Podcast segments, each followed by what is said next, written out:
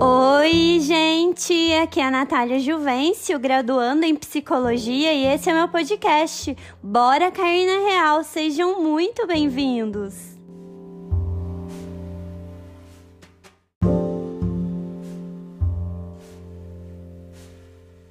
E aí, gente, tudo bem com vocês? Tudo certinho? Como passaram da semana passada? Bom, e o assunto de hoje é o desequilíbrio de desejo ou tesão, né, popularmente falando, no relacionamento. Para início de conversa, gente, eu quero que você saiba que o nosso desejo, o nosso tesão, ele oscila a cada dia, a cada etapa da nossa vida. E no relacionamento, nem sempre, todas as vezes, as duas pessoas desse relacionamento vão ter desejo, né? Vão ter tesão ao mesmo tempo, né?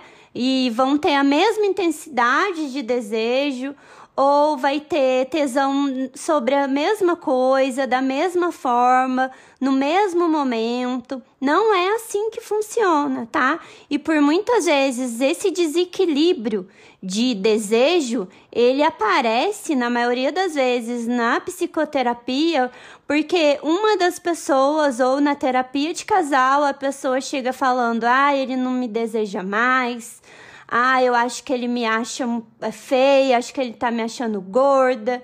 Ah, eu acho que ela tá me traindo, né? Muitas vezes esse desequilíbrio de desejo aparece disfarçado de outra coisa, né?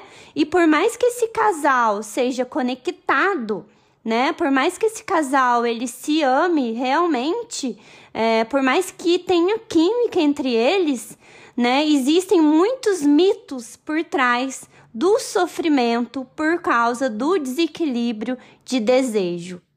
Então vamos desmistificar isso, gente. Esse mito de que as pessoas precisam estar ali idênticas sexualmente o tempo todo, né? Que isso sim, ser idêntico sexualmente, até uma vida sexual normal, que isso ter uma vi que isso é ter uma vida sexual satisfatória, isso é mito, né? Você achar que nunca vai precisar negociar com seu parceiro ou com a sua parceira, isso é mito. Muita gente pensa assim e pergunta também, né? Pra gente que faz psicologia, para vários psicólogos formados, né? Muita gente pergunta: o que, que significa se eu tenho vontade de transar e o meu parceiro não? Né? Ou se eu tenho vontade de transar com mais frequência e o meu parceiro não, né? Significa que ele não me deseja mais? Significa que ele não gosta de mim? O que, que significa isso, né? Muita gente fica preocupado com isso, fica é, pensando nisso o tempo todo, né? Significa que o meu relacionamento esfriou?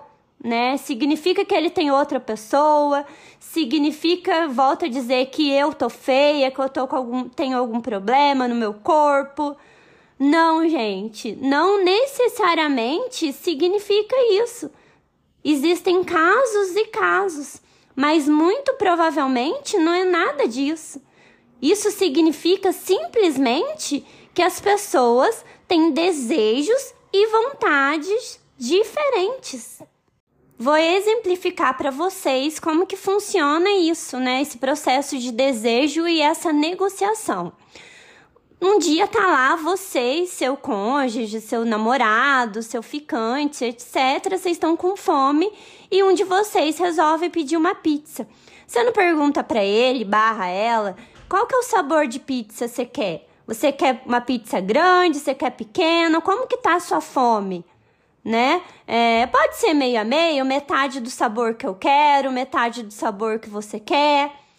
Em primeiro lugar, você tá afim de comer pizza ou não? Né? A gente sempre tenta negociar quando a gente vai pedir uma pizza, né? Porque é muito gostoso a gente compartilhar uma pizza. Claro que você poderia pedir um delivery que você gosta e ele poderia pedir um delivery que ele gosta. Se ele gosta de comida japonesa, ele pediria comida japonesa e você uma pizza. Mas não é tão gostoso compartilhar uma comida? Não é tão gostoso a gente compartilhar ali, ali com a pessoa que a gente gosta, uma comida. Mesmo se a gente não tá com tanta vontade de comer pizza, a gente vai lá, dá uma beliscada. Não é gostoso, né?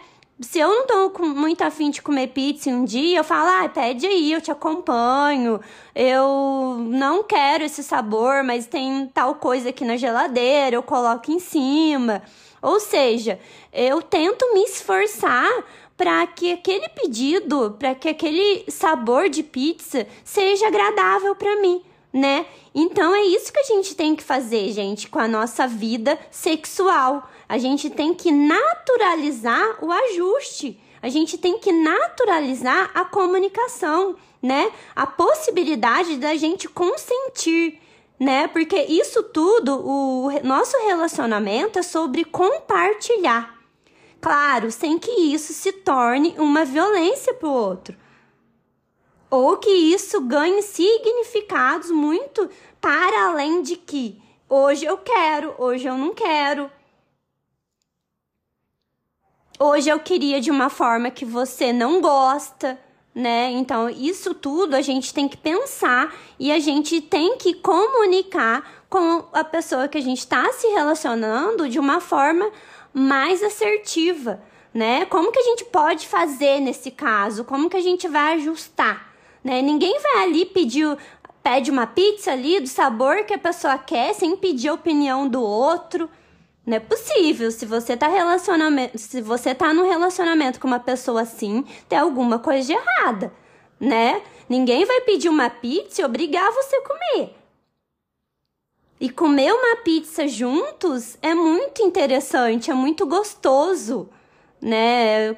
Volto a dizer, cada um poderia pedir um delivery diferente, mas você poder compartilhar com a pessoa que você gosta é muito mais gostoso. Então a gente tem que ter essa flexibilidade e ela vem por muitas vezes das nossas crenças, do que é possível negociar. E para finalizar, eu quero que você pense comigo: o que, que significa negociar a pizza? Significa simplesmente que você gosta de um sabor e o seu marido, a sua esposa, o seu namorado, a sua namorada e etc. gosta de outro sabor. Simplesmente isso, né? Não significa nada demais e a mesma coisa acontece na nossa vida sexual. Não é porque a pessoa é, não quer o, a vida sexual de um jeito, isso não quer dizer que a pessoa não gosta de você ou que o relacionamento esfriou. Simplesmente significa que ela não é idêntica a você. Simplesmente isso, né? Um gosta de um sabor e a outra pessoa gosta de outro e tá tudo certo. É essa mentalidade que a gente tem que ter na nossa vida sexual, de que é natural pensarmos diferentes, né? Que a gente só precisa simplesmente de um ajuste na comunicação para que seja bom tanto para mim quanto que seja bom para a pessoa que está comigo e que isso não seja de uma forma violenta e que seja bom, satisfatório e gostoso para ambas as partes.